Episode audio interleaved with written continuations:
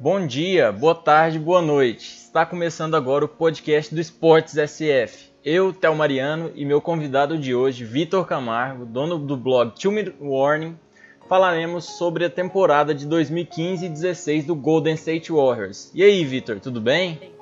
E aí, Théo, tudo bem, cara? Obrigado pelo convite, prazer estar aqui com vocês. Valeu. E sem mais delongas, vamos ao primeiro assunto do dia. Que já que vamos falar de Warriors, né? Qual o significado da temporada 2015-16 do Warriors para a história da NBA? Visto que 73 vitórias eles conseguiram, mas o título não. É, o que você achou disso, Vitor? Cara, eu acho que assim, se eles tivessem conseguido, vamos chamar assim, completar essa, essa temporada com o título, seria lembrado aí como uma das cinco maiores temporadas da história da liga, né? MVP unânime, uh, 73 vitórias, o título, o segundo título seguido, diga de passagem era para colocar de vez aí no panteão do, da história da NBA. Mas eu acho uma grande besteira as pessoas que estão tendo pressa para diminuir o que foi essa temporada do Warriors simplesmente por causa da falta de título. São 30 times e só pode ganhar um. E muitas vezes você tem. Aliás, muitas vezes não. Todo time precisa ter uma dose de, de sorte, vamos chamar assim, né?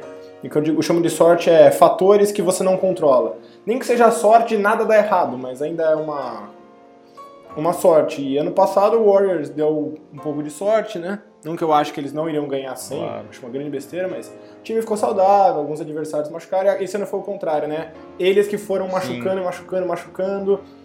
E sim, sim. faz parte. Mas eu acho que, inclusive, isso mostra por que eles estavam certos em tentar ganhar as 73 vitórias. Porque você não tem como controlar algumas coisas nos playoffs. Você não pois tem como é. controlar lesões ou matchups, ou sei lá, um cara que simplesmente acerta mais arremesso na hora decisiva. E... Uma suspensão, né? É, assim, você até pode falar que você controla alguns aspectos, mas assim, é, é. você não, te, não sabe o resultado, né? Então, já que você não sabe o que vai acontecer dali pra frente, pelo menos você faz história com 73 vitórias. Vai ficar é. pra história, nem, nem que seja uma história um pouco amarga pros fãs de saber que eles não conseguiram completar esse, esse ano. Mas não é pra diminuir Mas... o Warriors, né? Foi uma grande temporada. Não, Eles claro, foram o melhor time foi uma temporada. Foi, foi sensacional, né? Só que na final deu azar. Draymond Green foi suspenso, Bogut machucou, Godala machucou. Curry já tava naquele machucado. jogo 6. É, Curry veio baleado, e né? mesmo assim Nós o jogo foi decidido por... É, e no final, mesmo assim, a série foi decidida por uma bola de três no final. E, tipo, eu sei que os caras é. não, mas, pô, mérito do Irving. Não, claro, mas assim, acho que foram quatro minutos sem ninguém pontuar. Uma hora uma bola ia cair ter um pouco de aleatoriedade Sim. aí. Poderia perfeitamente ter sido uma bola do Warriors e serem ganho o título. Não foi. Pois é. Eu acho besteira você tentar ler demais no resultado e ignorar o processo que levou até lá, entendeu? As é, pessoas concentram demais. Pessoas... Sim, sim, aí começa a falar de singularidade, tipo, falar que o Warriors era um time só de bola de três e quando não caiu eles perderam, sendo que teve todo um processo por trás, o Harrison Barnes jogando mal, o Stephen Curry machucando, a falta do Bogut, que o, aí o Steve Kerr teve que apostar no Varejão e no Exile, que não contribuíram nada no, naquele último jogo, só atrapalharam e mesmo assim ele continuou apostando. A falta de confiança no Leandrinho também pesou bastante, que ele entrou muito bem, foi o melhor reserva para mim, porque ele sempre estava lá entrando constante. É, e fazendo sua função, né, acertando suas bolinhas de três, deixando o Warriors na partida. E faltou confiança do Kerr nele. A falta que o Draymond Green fez no jogo 5, ele tendo que se segurar no jogo 6. Foram vários fatores que contribuíram. E LeBron James também, né? Não dá pra negar isso, porque o cara jogou demais. Ele e o Kyrie Irving, as, as bolas do Irving caíram, né? Na defesa o Irving não fez tanta coisa, mas no ataque ele chegava lá, tudo que arremessava caía. Principalmente depois do jogo 5. Que as ISOs começaram a funcionar mais. E é isso, né? Foi. É pro Cavs, né? Eles tiveram a sorte campeão, não o Golden State Warriors. É o que eu falo, tipo, sorte todo time campeão tem que dar e muito time dá todo ano. Aproveitar ou não essa sorte é um mérito, né? Depende da, Sim, da sua capacidade de adaptabilidade, do seu, do seu nível técnico, do seu nível tático não é só porque você deu sorte que você vai ser campeão. Tem muito time que deu sorte e não foi campeão. Eu acho que a gente tem que dar esse claro, mérito claro. pro Cavs. O Cavs foi um time que Sim. foi resiliente, chegou na final, tava perdendo de 3 a 1 aproveitou aí a, a, sorte que teve, mas poderia perfeitamente não ter aproveitado e o Warriors ser do campeão do mesmo jeito. Então, eu acho uma pena claro. e eu acho que infelizmente essa, essa temporada não vai ser tão lembrada quanto, quanto deveria, mas uma coisa eu garanto. Daqui para frente, quando todo mundo fizer a lista dos melhores times a não serem campeões da liga, esse time vai estar em primeiro lugar. Ah, eu também acho isso, porque 73 vitórias e não ser campeão, nossa, foi triste. É, eles bateram o recorde. Eles bateram o recorde de vitórias de uma temporada, né? Do que pois era do Chicago é. Bulls, porque eles ganharam 73, depois eles ganharam nos playoffs, eles ganharam, acho que 15 jogos. Então eles fecharam com 88, se eu Sim, não tô enganado. ganharam 15 jogos. 88 Isso, foi a maior é, temporada mais vitoriosa de um time da NBA. Faltou apenas uma para ser campeão. e o Bulls, o Bulls de 96 ganhou só 70, só entre aspas, 87, porque naquela época os playoffs tinha a primeira rodada tinha um jogo a menos, era melhor de 5. Uhum. Então é informação. É, querendo ou não, foi uma temporada histórica que merecia ter sido completada, mas faz parte do jogo. O Cavs mereceu também. Foi, pelo menos tivemos um jogo 7 fantástico. Pois é, é, valeu pro fã de NBA, né? Os fãs, os torcedores do Warriors sofreram, mas pra NBA foi bom ver LeBron James jogando daquela forma e se reestabelecendo como rei, né? Após uma temporada que muita gente vinha duvidando dele, falando do rendimento dele, só que na final ele foi sensacional como foi também no ano passado, né? E dessa vez ele ganhou. Teve a sorte campeão. É, merecidamente. Grandes jogadores fazem grandes coisas, né? E aquela, e aquela, e aquela coisa, né? Se o, é um pontinho a mais do Warriors, o Cavs não ganha, tá todo mundo chamando de amarelão. Agora que ganhou é o Curry que é amarelão, porque as pessoas querem essa conclusão fácil, né? Então, eu tinha falado, eu falei isso antes do jogo 7, não importa o que aconteceu hoje à noite, o Warriors pode ganhar de 50, para mim o que o LeBron fez nesses jogos 5 e 6 colocou ele um nível acima ainda do que ele tava, para mim, ganhando ou perdendo. Cara, LeBron James, nossa, Monstro. é um cara histórico. Monstro. E aproveitando falar sobre grandes jogadores, vamos falar de Stephen Curry, né? O MVP unânime da temporada regular e dono do recorde de 402 bolas de 3 em menos de 82 jogos.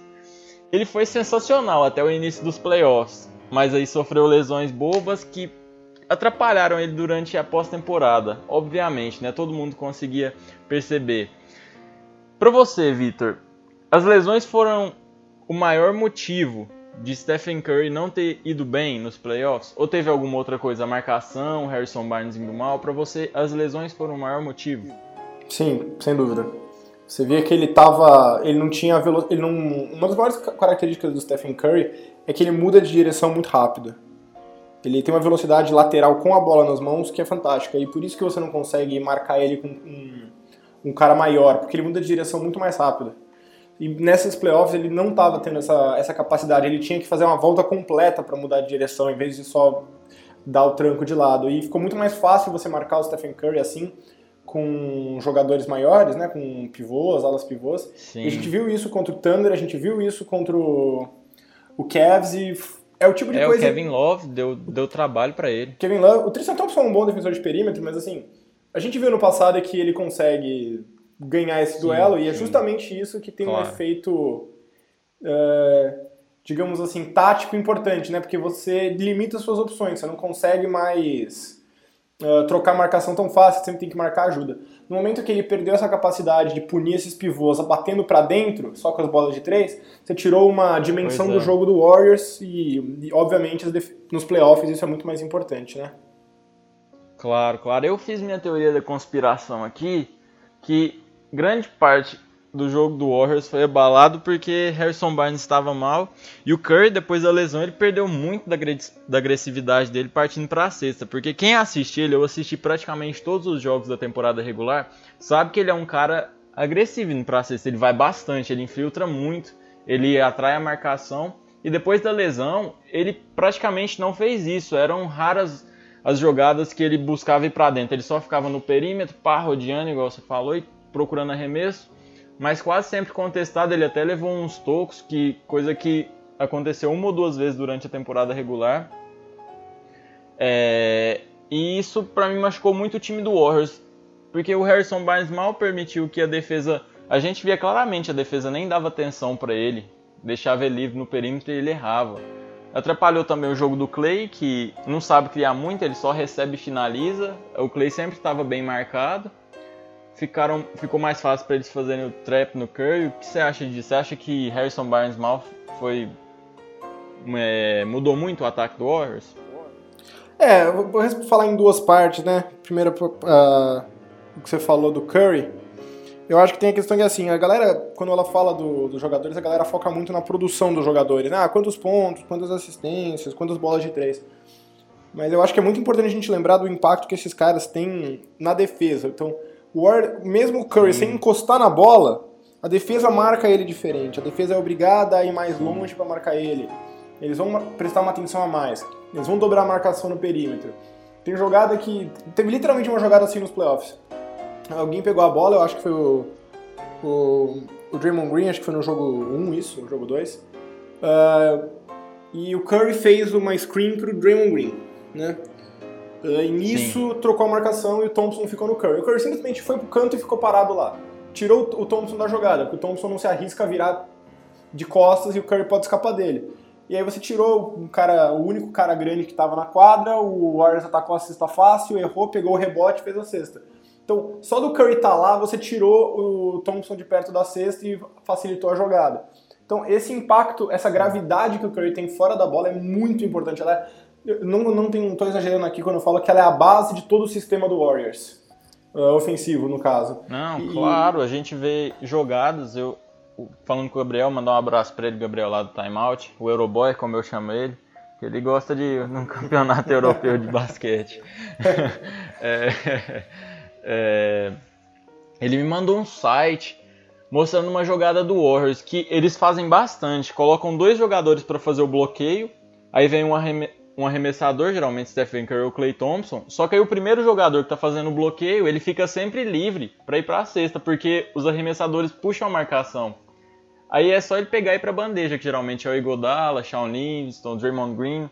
Sempre é um desses. É uma jogada assim bem característica do Warriors, que eles usaram bastante, usam bastante. E assim, não tem, não tem muito que a defesa fazer, porque eles vão ter que continuar indo atrás do Clay Thompson e do Stephen Curry. Porque esses caras não podem ser deixados livres, porque eles realmente vão te punir por isso. É, o, e o Warriors é um time que ficou expert em usar essa ameaça, né? para abrir o jogo. Então tem muita jogada que é o que você falou. Uh, a, a, screen, né, a movimentação do Curry e do Clay vira um, um disfarce para forçar a defesa e no momento que a defesa reage, os outros jogadores vão cortar, vão começar uma ação secundária. Você nem envolve os jogadores na jogada, mas a, a, o medo que eles colocam na defesa é o que faz a jogada acontecer. E o Warriors perdeu muito disso quando o Curry, quando o Curry machucou. Ele estava tendo muita dificuldade de se livrar marca, de marcações fora da bola. Ele não conseguia bater para dentro como sempre. Então, uh, eu acho que a lesão teve um peso gigantesco nele. Eu acho que foi o principal fator, sim. Uh, e claro, tem aquela coisa, né? depois que não consegue fazer isso e na hora de arremessar não tem aquela facilidade de fazer a transição rápida né, da bola para o arremesso. Precisa sim. de força na perna para isso. E aí o seu arremesso começa Sim. a ficar mais lento. Então você começa a ter menos confiança no arremesso. E aí virou uma bola de neve, né? Não tem confiança no arremesso. É. Aí você quer resolver tudo com o passe. Aí você força o passe porque você quer resolver logo. E aí Sim, é, o Stephen Curry também tem uma taxa alta de turnovers, né? Porque o Warriors é. tenta muitos passes, aqueles que eu defino de passes do 2K, porque não tem base, né? São os passes. Bem... É, a, que, a questão é que normalmente esses passes funcionam porque você força a defesa a se abrir de um jeito absurdo. Só que como o, não estava acontecendo justamente por causa da, dessa menor eficiência do, do Stephen Curry, você, esses, esses passes arriscados e malucos começaram a virar turnovers, né?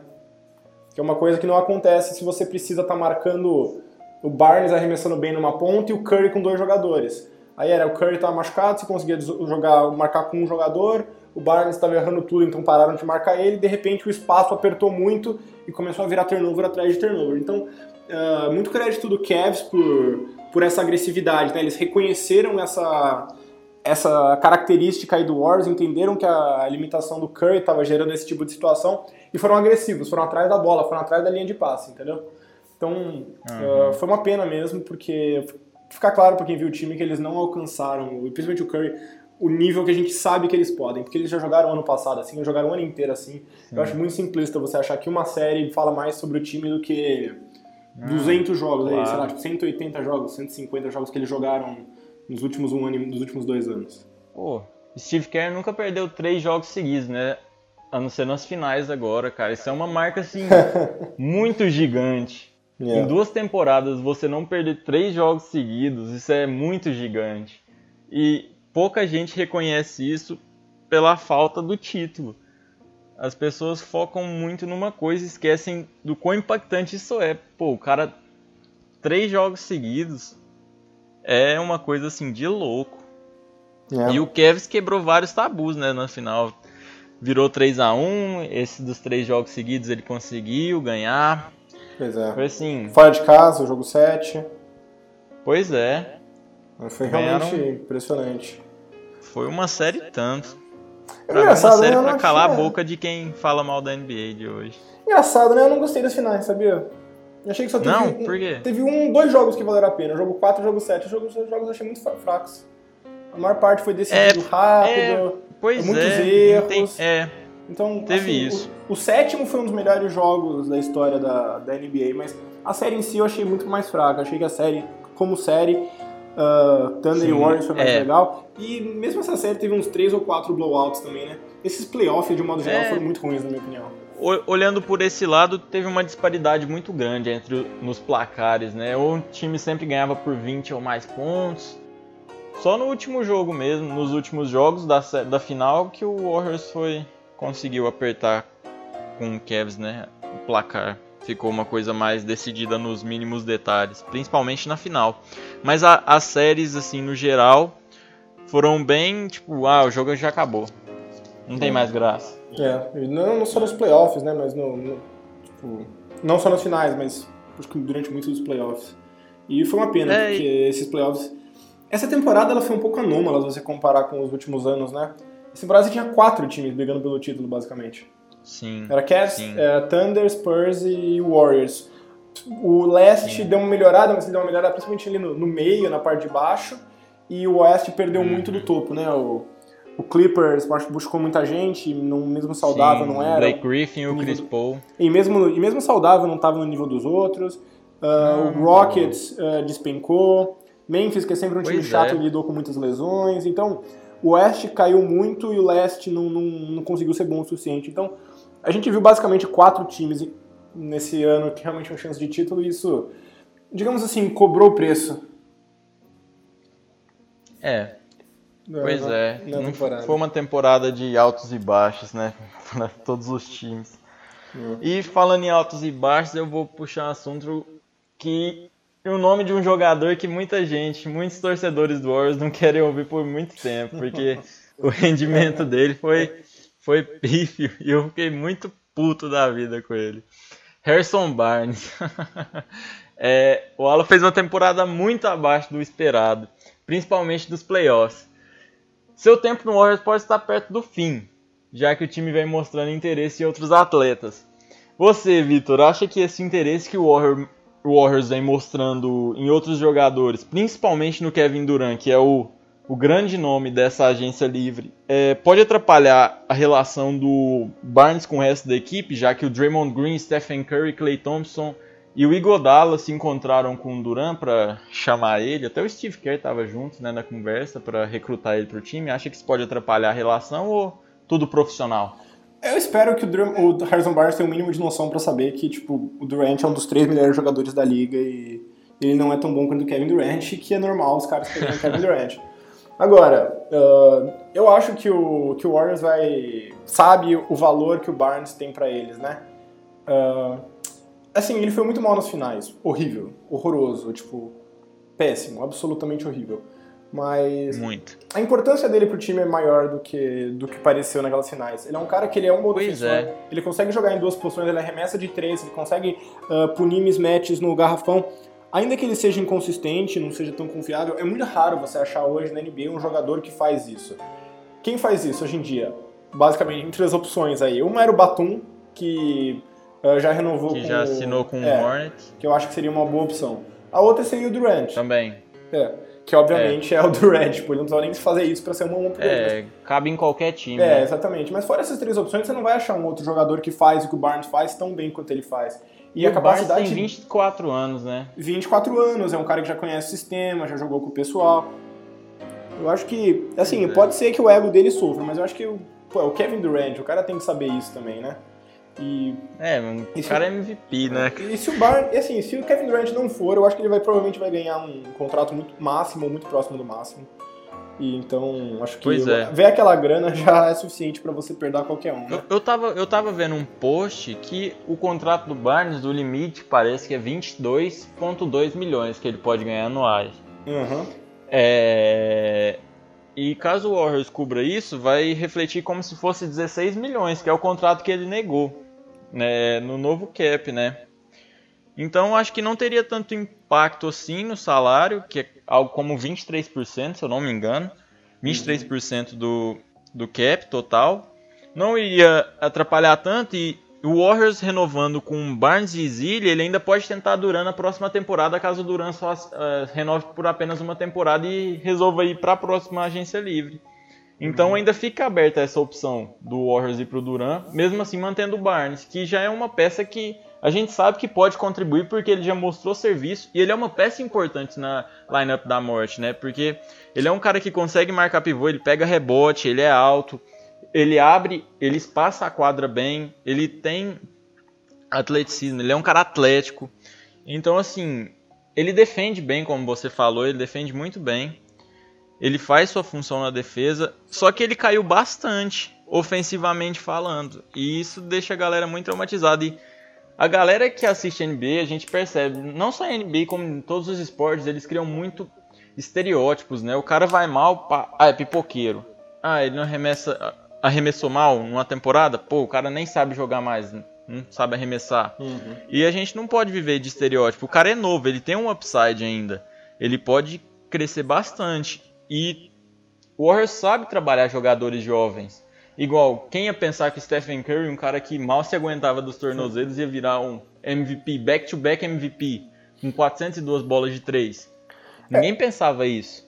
É, eu acho que você tocou num ponto importante, que é a importância dele para a lineup da morte, né? Uh, ele joga na lineup da morte, ele joga às vezes de, quase de pivô, né?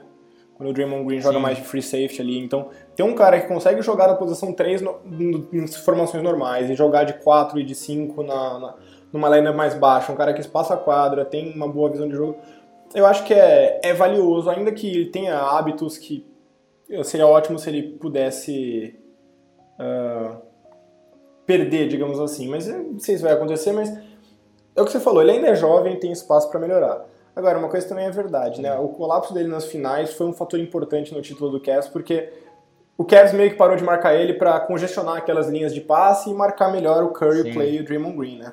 No começo você via, ele começou a errar umas bolas no jogo 5, aí o Kessler também. Calma, não vamos deixar ele livre, vamos, mas vamos, vamos ver. Aí começa a dar é. um, um passo para trás, uh, outro passo é. para trás, ali nos três pontos. E quando foi ver no jogo 7, os caras estão deixando ele completamente livre. Então, se ele acerta essas bolas, o, que o Warriors é campeão, mas não funciona assim, infelizmente. É, esse se não vale, né? Principalmente em coisa do passado. Pois é. Mas é assim, né? Vai vivendo e aprendendo e errando. É, mas eu acho que se não for pelo Kevin Durant, eles têm que trazer o Barnes de volta, nem que seja num contrato máximo. Até porque o máximo dele não é tão máximo quanto de jogadores mais velhos. É. Máximo é uma proporção é do salary que... cap que depende do tempo de, de liga do jogador, pra quem não sabe. É. Sim. E, e aquela coisa, ano passado ele foi bem, se você for pensar. Uh, mesmo nos playoffs, é. ele chutou. Ele jogou bem. É, chutou 35%, 36% de 3, fez, teve um, bons momentos no post-up. Então, eu acho que é injusto você responsabilizar. Ainda que eu acho que ele tenha suas limitações, obviamente, não, não acho que você não pode individualizar, assim, dar um, colocar um estereótipo, como você falou. Uh, embora, obviamente, é. ele tenha que jogar melhor. Uma... Se não for pelo Kevin Durant, uma... o, vai renovar, com certeza. Uma coisa que eu não gostei nele foi que ele perdeu muito daquela agressividade pra cesta, enterrar. E assim, depois que ele teve a lesão no tornozelo, não falando que foi por conta da lesão, mas é, reparando isso, ele perdeu muito dessa agressividade. Ele não, não tá tentando enterrar mais, ele não partia pra cesta forte, ele sempre ia meio que com o pé atrás, assim, de trombar com os jogadores. É, principalmente nas finais, via isso. Até os jornalistas lá da, da Bay Area estavam é, pedindo pro Barnes ir, ir com mais agressividade pra cesta, porque a gente sabe que ele é capaz disso. Ele é um cara que já, pô, já fez vários posters aí, é só procurar no YouTube. É um cara que enterra muito. Só que a gente não via ele fazendo isso. E pô, eu senti muita falta disso no jogo dele, porque parece que o cara tá mesmo sem confiança. Ele nem tenta isso, ele sempre vai, ah, parece que ele vai, eu vou errar, deixa eu tentar o, o mais o feijãozinho com arroz aqui, mas nem isso ele tava conseguindo. É, enfim, é, e cobrou seu preço, né? Eu acho que uma parte disso é o pois fato é. dele ainda ter dificuldade em controlar essas investidas, digamos assim. Ele ele tem agressividade, mas se fecha o caminho, ele não tem aquela esperteza para botar a bola no chão e fazer um passe. Ele é um cara um pouco. Ele tem uma programação, ele vai atacar a cesta e olhar para aquele cara ali. Mas se as duas opções fecham, não sei se ele tem a, o QI de basquete, a inteligência para desacelerar o jogo e dar continuidade. Então, eu acho normal que ele seja desencorajado, mas é o que você falou. Eu também acho que faltou confiança ali no momento para ele. Pois é. E já pegando falando de Barnes, agora vamos aprofundar mais no, no assunto da NBA Finals, né? Melancólica, difícil de ser superada, mas é outro mal necessário nesse podcast, né? Já que a gente vai falar da temporada do Warriors. Quais fatores que para você decidiram a série e quais os erros do Golden State Warriors, principalmente do Steve Kerr, que eu quero falar sobre isso com você, foram cruciais na derrota? É, difícil, né? Porque eu gosto bastante do Kerr como técnico, mas eu acho que ele foi muito mal nesses playoffs ele tem uma, ele tem uma certa teimosia com uns pivôs ainda que eu não, não entendo muito bem às vezes. Pois é, um excesso de confiança, né? É, eu acho normal você querer jogar na formação básica com o seu pivô e não com a lineup da morte, porque a lineup da morte exige fisicamente dos jogadores. Eu acho mesmo que tem que guardar para os momentos mais importantes, você não quer desgastar à toa.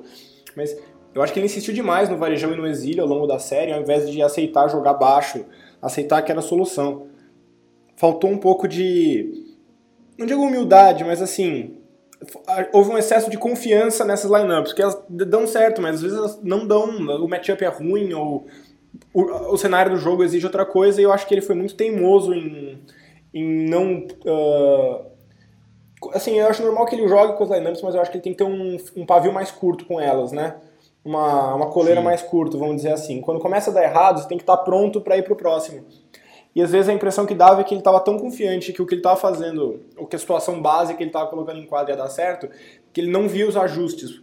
Foi uma coisa que, por exemplo, ficou muito clara para mim na série contra o Thunder. Toda vez que o Kerr fazia uma substituição, um ajuste, o Donovan já tinha a resposta pronta e fazia junto pro... E o Kerr nunca conseguiu pegar o controle da, tático da série pro lado dele.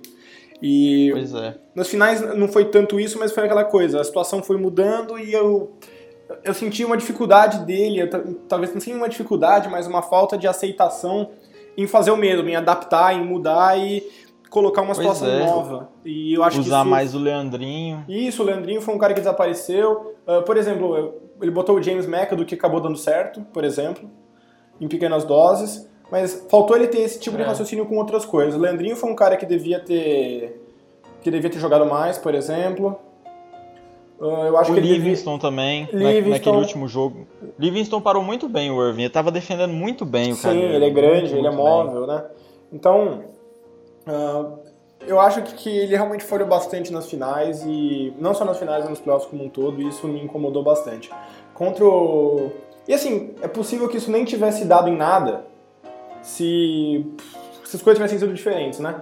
Se o... Sim, sim. É, é, sei lá, se no jogo 5 não fosse a suspensão, não fosse a lesão do Bogut, e talvez é, eles poderiam ter fechado é. em 5 em cinco jogos, de repente, mas faz parte do eu jogo. Eu acredito isso. que aconteceria se o. É, mas é aquela coisa, faz parte do jogo e você tem que estar pronto para essas eventualidades. Claro que você não vai pensar assim, é. mas ó, se eu tiver que jogar o jogo 5 sem o Draymond Green, eu vou fazer isso, mas você tem que ter no seu repertório opções para tudo. Você não sabe se daqui a pouco o Draymond Green vai torcer o joelho e perder as finais.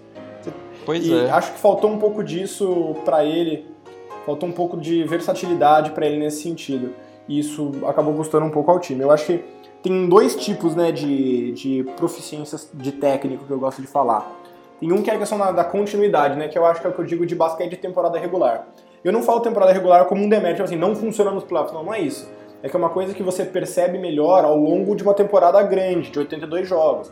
Que é você montar um esquema tático, estabelecer rotações, controlar o ego dos jogadores, descansar o cara certo aqui e ali para deixar todo mundo fresco, criar uma cultura no vestiário, uh, fazer os jogadores entenderem o estilo de jogo, é uma coisa que você repara realmente ao longo do ano, inclusive nos playoffs, mas ao longo do ano, é o tipo de coisa que você nota mais na temporada regular.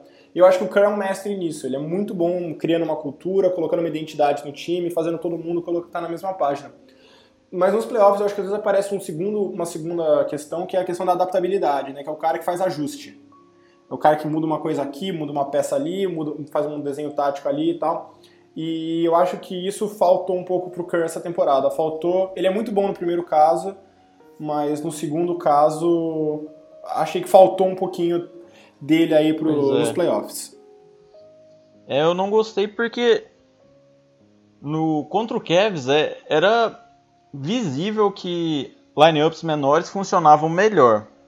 E os bigs, principalmente no último depois da lesão do Bogut, nem no último jogo, é, o, até com o Bogut, no ataque, o Cavs ou qualquer outro oponente sempre estava deixando o grandão livre, porque eles simplesmente, simplesmente não conseguiam fazer nada, não conseguiam pontuar, principalmente após a lesão do Bogut, que o Varejão e o Exílio não fizeram nada. O Varejão nem na defesa, nem pegar rebote ele estava conseguindo. O Exílio perdendo bola pro Love.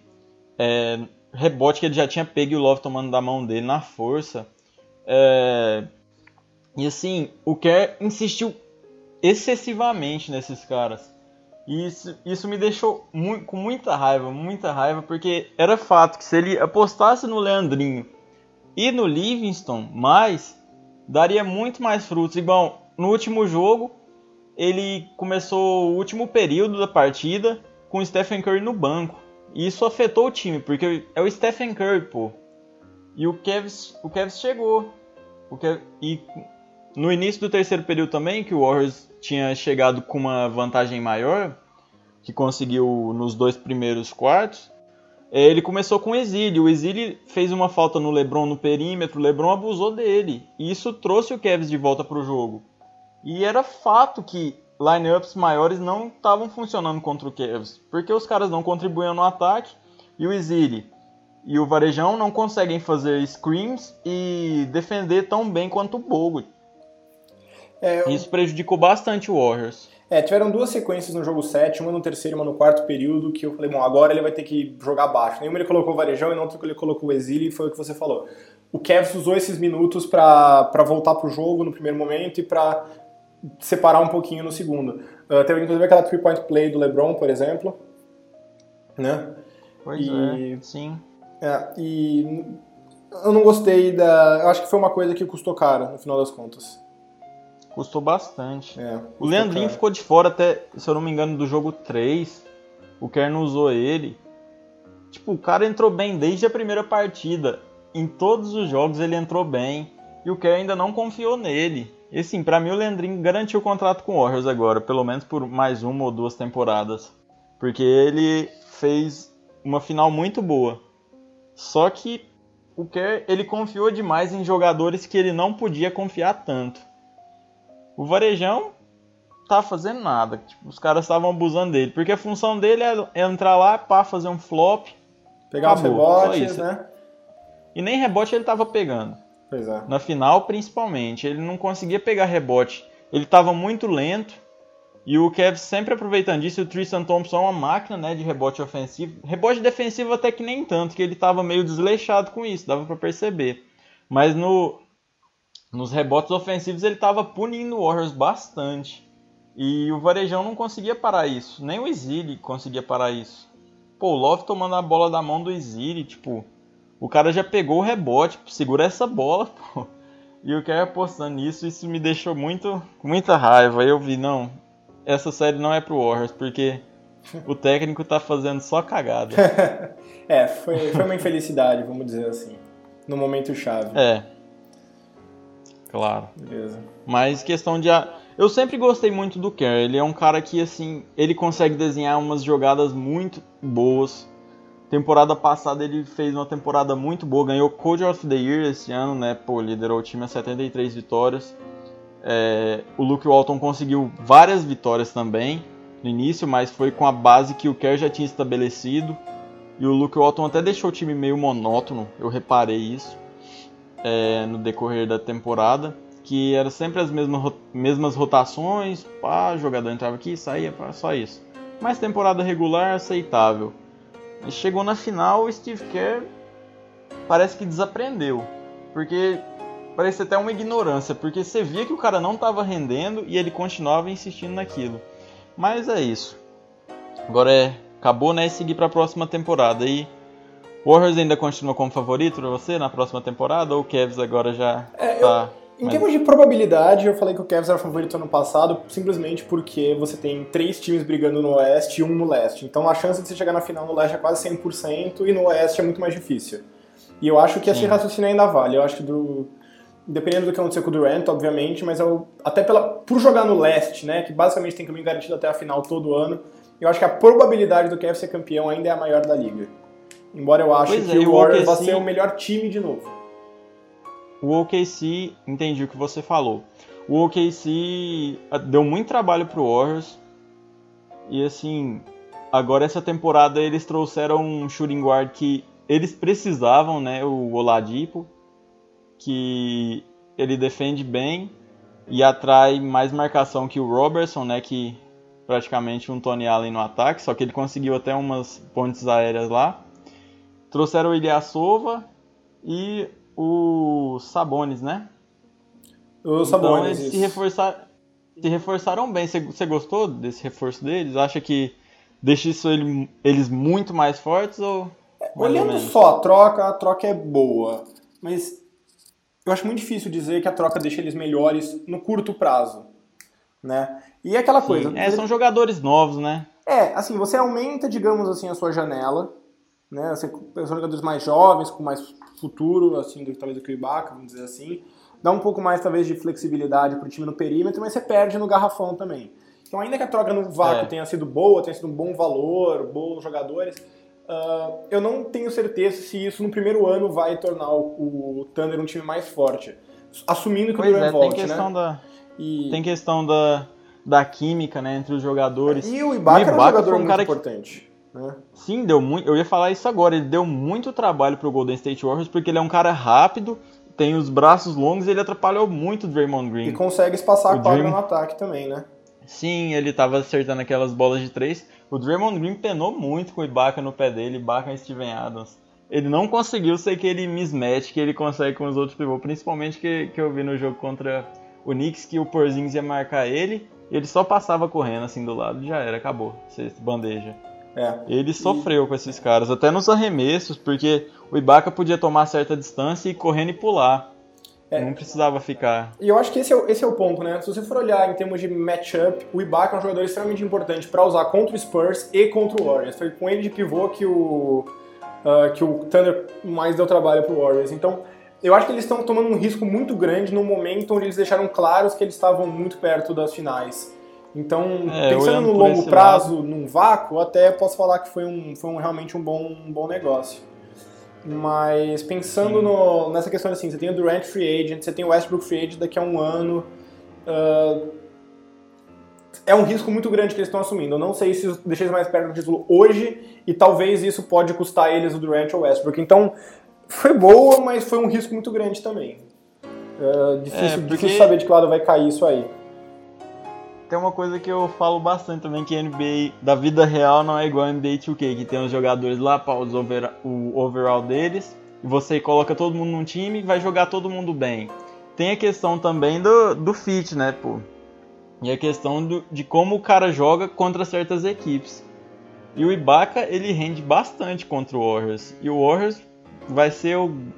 Junto ao Spurs também, né, que o Ibaka joga bem contra o Spurs também, como você disse os dois serão os maiores inimigos do, do Thunder, os maiores rivais do Thunder nas próximas temporadas, caso o Duran fique, né? Porque se o Duran sair, eles vão perder uma arma muito importante. e nós vimos que na temporada retrasada eles nem foram aos playoffs, né? Por conta da falta do Duran. Sofreram com lesões, né? Azar. Acontece é. com toda a equipe. Mas tem que levar muito em conta a questão de, de matchups. Porque NBA não é só você pegar, ah, não, esse cara é bom, ah, esse cara já foi All-Star. Ah, esse cara tem um histórico bom, ah, ele faz muito, faz muito ponto. Mas a NBA não é só isso, né? a gente tem que aprender a pensar por esse lado também. É, eu concordo de com você. certa forma, a curto prazo, o OKC, como você disse, não perdeu uma peça importante para eles. Mas é isso. E falando sobre o OKC agora, vamos entrar no último tópico. Pois é, último tópico. É, o podcast hoje não vai ser tão grande como os antigos do Esportes SF, que eram quase duas horas, porque hoje a gente vai falar só de Golden State Warriors, né? falar de três times num podcast só é complicado. É, fala aproveitando o gancho do, do Thunder, vamos falar do Kevin Durant, que ele tem o futuro quase definido, né? Que vários jornalistas, aquele Mark J. Spears, se eu não me engano, ele disse que umas fontes falaram que o Durant tem 90% de chance de renovar com o Thunder, o que eu acho horrível. horrível, horrível. Mas é, pensando, sonhando com o Durant Warriors, qual seria a maior dificuldade para os adversários? É, e você acha que o Warriors se tornaria de fato uma equipe imbatível na liga ou seria uma equipe boa, mas que pudesse ser batida? É, eu acho que assim, se, o, se ele for pro Thunder, eu, tudo que eu falei sobre o Cavs, seu favorito, eu acho que muda até porque você tira um competidor do, do, do Oeste, né? Mas eu acho que se o se Thunder... ele for pro Warriors, né? O Warriors, é, você tira o Thunder do, da competição e agora eles são os grandes favoritos.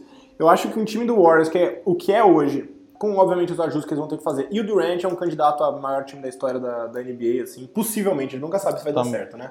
Obviamente, calma, sim, mas, sim, claro. mas assim, no papel, pelo menos, tem tudo pra ser ah, fantástico, porque as Pois falam, é. não, mas a, a- a química, e não, o estilo de jogo, cara, ele é um dos maiores, sei lá, 30 maiores jogadores de todos os tempos, 50 maiores jogadores de todos os tempos, contra um outro cara que muito provavelmente vai aposentar nessa época, vai aposentar nesse nível de top 30, que é o Curry, mais o Draymond Green, que é um jogador top 10, mais o Clay, que é um... Cara, só o talento desses quatro pode colocar eu ou você de pivô que o time ganha 70 jogos. Então, Sim, eu, eu falo isso também. então assim, se eles têm a Tipo- menor chance de pegar o Durant, eles têm que pegar o Durant. Sim, tem.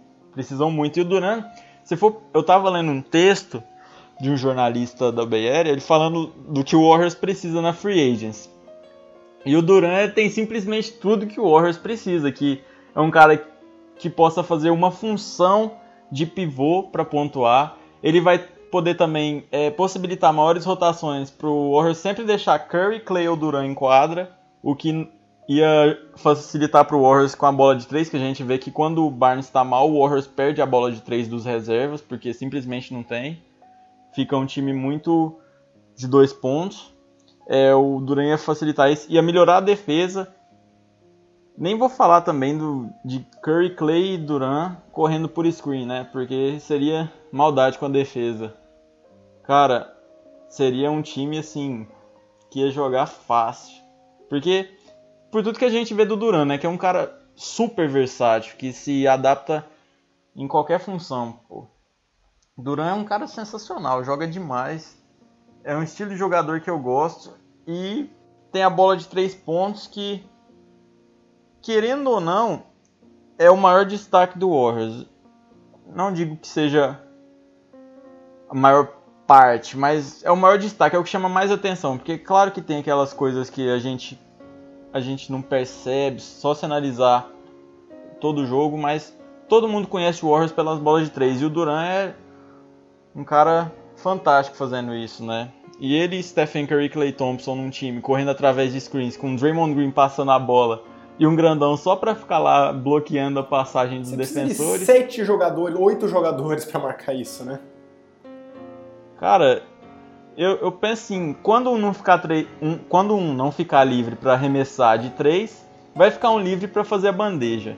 Vai Uhum. ser isso. Todos os jogos, todas as jogadas. O Warriors só vai precisar fazer isso, mais nada. É. E quando eles cansarem, põe pra chegar no ataque e arremessar. Não, e é aquela coisa, você consegue encaixar, tipo, ah, separa os minutos dos dois, deixa, o, sei lá, o Durant levar aqueles, aqueles minutos com muito jogador de banco, sabe? Dá pra você achar espaço pra todo mundo. E uma coisa que eu fui rever esses dias, porque eu fiquei curioso, e é, e é verdade, é... o- na- acho que foi 2010, eu não vou lembrar agora de cabeça, tá? Mas... Tranquilo. mas acho que foi 2010 na, na, na seleção que ele jogou, o Durant foi a estrela. Foi 2010. Ele, ele, jogou com o Igodala é, e o Curry? Ele ficou muito amigo do Igodala e do Curry, que foram dois caras que estavam hoje no, no meeting, né? No encontro que eles tiveram Sim. com o Durant. Então eu acho que, em termos de personalidade, não teria um problema. Eu acho que esses caras, eles, eles têm uma personalidade altruísta, eles querem ganhar, eles não são jogadores que dominam a bola. O Curry é um cara que tá tranquilo se ele tiver que arremessar cinco vezes e o, e o Clay 30. O Durant é um cara que já aceitou Sim. ficar em segundo plano a Westbrook em alguns momentos. Então eu acho que Uh, em termos de química, eu não me preocuparia esse encaixe. Eu acho que, pois é, a gente em termos de talento, isso. né, é desnecessário dizer que ia ser fabuloso. O Clay Thompson, quando ele entra naquele momento dele que eu costumo falar em fuego lá no Twitter, é, o Stephen Curry, ele para de arremessar, ele entrega a bola pro Clay Thompson, fala, é seu, ele fala assim, é seu momento, aproveita. A gente não vê uma briga por, por atenção, no Warriors. Isso não acontece. Eu acredito que com Duran não aconteceria também. E nem tem por que acontecer, pô. Os caras iam estar num time assim espetacular. Eles iam. Bom, no papel, né? Falando. Eles iam ser campeões de várias coisas, porque um time desse é um time para ser campeão de vários títulos. E eu não vejo porque isso atrapalha a questão de arremessos, atrapalharia, um cara a ser campeão. Tem casos assim, igual eu já, eu já vi muita gente falando do Scottie Pippen, Michael Jordan, pá, o cara não quer ser menos reconhecido. Mas eu penso assim, eu tava pensando nisso esses dias. O Duran já é um cara formado na liga. Todo mundo já sabe quem que o Duran é, o tamanho que o Duran tem, é o quão grande esse cara é pro esporte e quanto talento ele tem e que ele não depende de Stephen Curry ou de Clay Thompson e que ele nunca vai ser segunda opção. Então, assim, eu não acho que isso mudaria como as pessoas veriam ele. Eu não acho isso. Você acha que isso poderia mudar alguma coisa? Ele ia ficar com menos destaque ou. Depende muito do que o cara quer, o que sempre é difícil de você cravar, né? Se, assim, melhor é o seguinte, sim, se, o Warriors, claro. se o Thunder tá indo pro, pro Warriors, se desculpa, se o Durant tá indo pro Warriors, é porque ele já sabe dessa situação. É porque para ele, o que ele vai ganhar lá, que é a chance de um título, maior de um título, né? A chance ele tem aquela A chance maior de um título, para ele é mais importante do que ser o protagonista do time. Então, se ele, já, se ele for para lá é porque ele já fez essa escolha com ele mesmo, entendeu? Por isso que eu não vejo esse problema. Ele uhum. não vai para lá achando que ele vai ser o número um. O Curry é o número um. Ele vai ser o número um, um B talvez, ou o número dois, mas ele sabe pois o que, é, que é. Essa... E se ele fez essa decisão, se ele fizer essa decisão, é porque ele, na cabeça dele, o que pesa mais é realmente não é o protagonismo e sim a, a chance de jogar num time transcendental, a chance de títulos. Uh, e quem sabe voltar a ser MVP, não sei, um, time que possivelmente é. vai ganhar mais jogos de novo, nunca se sabe. Então, depende muito dessas coisas subjetivas, mas eu acho que isso está incluído na escolha. Pois é, e já até criaram um nome pra Death Line Up com, com o Duran no time, que é a Super Death Line Up. Precisa de um nome melhor que esse. Seria. pois é, também acho. Esse Super Death Line Up eu não curti muito, não. Não, precisa de uma coisa, é... sei lá, tipo.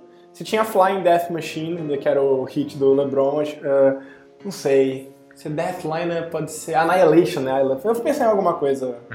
em alguma coisa melhor pro meio. Pensa lá. Se aconteceu, eu juro pensa que eu, lá. Se isso acontecer, eu juro que eu penso numa analogia. Pensa e você coloca no Twitter e eu vou dar RT. Beleza, eu te mando, pode deixar. Mas, pois é, isso aí. E durante o Warriors seria algo que. Caramba. eu ia ficar muito feliz. Acho que eu, eu quero Como ver, qualquer sabe? outro torcedor. Eu quero ver quanto mais times bons, melhores. Então, tecnicamente, eu deveria torcer para ele ficar no Thunder, mas a perspectiva desse time do Warriors com o terceiro melhor jogador da pois liga, é. o segundo jogador da liga hoje, é tão atraente é. que eu quero tanto ver o que vai acontecer que eu confesso que, tirando o Celtics, eu queria bastante ver ele em, em Golden State. Pois é, o, o Duran no Warriors ab abriria uma possibilidade muito real desse time se tornar o melhor da história. Apesar de eu não gostar dessas comparações, de fazer melhor da história, mas poxa, um time que tem na linha principal dois MVPs mais dois All-Stars é um negócio assim histórico que a gente dificilmente vai ver, tipo, a forma como esses caras jogam, a forma como Stephen Curry revolucionou o jogo, a forma como Durant é super versátil. Clay Thompson finalizando, Draymond Green, um cara duvidado. Chegando lá brigando e, e sendo a voz do time. Ia ser um negócio assim de louco pro o fã da NBA, o verdadeiro fã, não é aqueles caras que ficam lá só postando ódio, se preocupando com isso. Os caras que pensam mais com a mente do que com o coração, eles iam, pô, amar isso tudo, né? E tipo, quem não ia, a gente ia ver uma coisa que provavelmente não aconteceria, que tem pouquíssimas chances de acontecer novamente, que é uma junção de dois jogadores históricos, mais dois jogadores muito, muito bons num time que já conseguiu 73 vitórias. É, é possível ter uma temporada melhor do que a desse ano, né? Impressionante. Sim, e o Steve Kerr falou que se os caras quiserem ir se- 74 vitórias, ele não vai deixar, não. ele declarou esses dias. Ah, mas dá pra. Falou que 60 vitórias já tá bom. É, mas acho que com o Durant do céu é o limite, viu? Hipoteticamente, claro. Pois é, vai pra 82, pô, porque ninguém bate o recorde, só empata. Mas, pois é. Tem mais alguma coisa pra falar? Não, acho que deu pra falar tudo. Falamos bastante dos principais Warriors, assuntos. falamos bastante. É, Muitos assuntos. do- Pois é, galera. Satisfeito. Esse foi o podcast falando um pouquinho sobre o Golden State Warriors, sobre a temporada. Essa temporada que foi muito boa até chegar no jogo 7 das finais. foi ótima, foi ótima, mas chegou o jogo 7, foi horrível. Eu- só lembro de largar o computador de lado, olhar pra cima e querer ficar quieto. Sem mais nada pra fazer, porque To- Toca a música eu realmente fui. Eu fui iludido, é. E vou. E como esse, esse podcast foi triste, né? Porque falamos do Warriors. Triste assim, em partes, né? Porque falamos de coisas boas, sonhamos com coisas boas. Eu, eu vou deixar ele, como vocês já perceberam, que vai estar desde o início, a marcha fúnebre, porque eu preciso dela. Eu preciso desse momento com ela. E eu vou finalizar aumentando ela aqui. Valeu, galera. É isso aí, abração, Vitor. Obrigado pela atenção aí, ter gravado o podcast comigo. Eu que agradeço pelo convite E- aí, então. Foi um prazer vir aqui falar com você. Nada, eu que agradeço você. Aprendemos bastante aí, muitas coisas, questão contratual, questão tática de jogo. E falamos bastante sobre o Warriors. Valeu pela atenção, galera. E é isso aí, até mais. Tchau.